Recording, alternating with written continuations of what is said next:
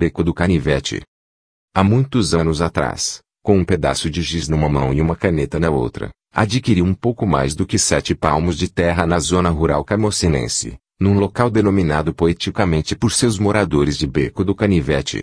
Confesso que fiquei entusiasmado com a paz e a harmonia do lugar, onde uma orquestra afinada de bentivis, bigodeiros, sabiás e sanhaços fazem continuamente concertos, alegres e festivos, nos galhos frondosos dos inúmeros cajueiros gigantes que espreitam o mundo sem pressa alguma. Creio que estes meus amigos alados devem revezar-se neste mister, haja vista a performance magistral que sempre ostentam, sem aparentar, depois de séculos de apresentação, o mínimo cansaço que seja. Era fevereiro. Mata-borrões ameaçadores salpicavam de cinza chumbo o céu. Íamos, eu e um irmão, apressadamente ao local supra, a fim de fecharmos o negócio com o Sr. J, simpático dono das terras. Quando chegamos, talvez na intenção de nos dar as boas-vindas, São Pedro, naquele exato momento, resolvera abrir solenemente todas as torneiras celestes e uma chuva copiosa caiu espetacularmente, sufocando a terra com suas gorgolejantes carícias. Esta, ao término do dilúvio, exalava uma irresistível fragrância feminina que inebriava as nossas civilizadas narinas, que sorviam, com vagar, aquele perfume digno dos deuses. Assim, de uma hora para outra, vi-me proprietário de um pequeno paraíso. Muito embora o nome singularmente sugestivo, Beco do Canivete, devo dizer, em nome da verdade, que os seus habitantes são pessoas simples, trabalhadoras, extremamente pacatas e gentis, atributos, aliás, imprescindíveis de todo bom cearense. Então, indagava a mim mesmo, por que nome tão invulgar?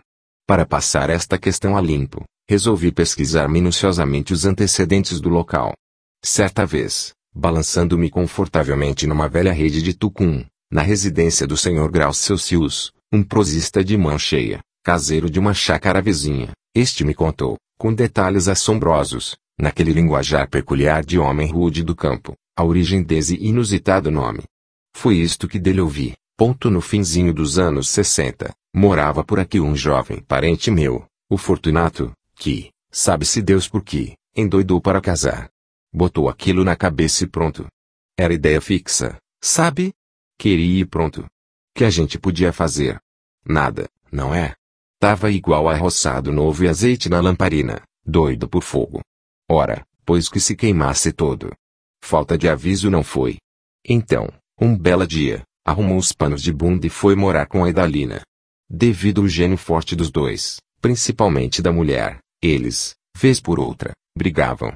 A cada briga, ela arrumava as suas coisinhas e, sem dizer nada, de mansinho, feito vento fraco de verão, ia embora para a casa dos pais. Passada a raiva, lá ia Nato, marido bom que era, atrás dela, pedindo que voltasse para o aconchego do lar. Feliz por tamanha prova de amor, Lina, depois de fazer uma pequena média, desamarrava a cara e, sorridente, mais depressa do que um raio, sempre voltava. E isto, seu menino, ia se repetindo de forma tão constante quanto o nascer do sol ou enche e seca das marés, sabe? Ela ia e vinha sem nenhuma cerimônia. Até que uma manhã, cedinho, amando dito cabra, num desabafo amargurado, comentou com uma de suas comadres que aquela situação do Fortunato e da Idalina não tinha mais solução. Tava igual a canivete, abria e fechava. A partir daquele bendito dia, vós se acredita, sempre que a Joana tinha um tempinho para um dedo de prosa, ela não perdia tempo não. Contava o tal caos aos quatro ventos, sem pedir segredo. E assim, por um modo de lhe explicar melhor, nosso beco passou a ser conhecido, nestas redondezas, como o beco do canivete. Foi isto, sim senhor. Ora, mas vejam só.